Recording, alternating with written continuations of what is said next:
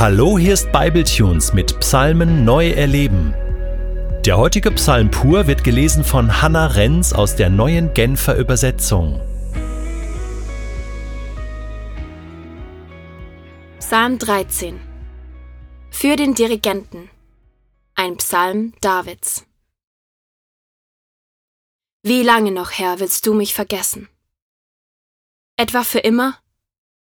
Wie lange noch willst du dich vor mir verbergen? Wie lange muss ich noch unter tiefer Traurigkeit leiden und den ganzen Tag Kummer in meinem Herzen tragen? Wie lange darf noch mein Feind auf mich herabsehen? Schau doch her und antworte mir, Herr mein Gott. Gib mir neuen Mut und lass meine Augen wieder leuchten, damit ich nicht in den Todesschlaf sinke. Mein Feind soll nicht sagen können, jetzt habe ich ihn endgültig besiegt. Meine Gegner sollen nicht jubeln und sich freuen, wenn ich den Halt verliere. Doch ich will auf deine Güte vertrauen. Von ganzem Herzen will ich jubeln über deine Rettung.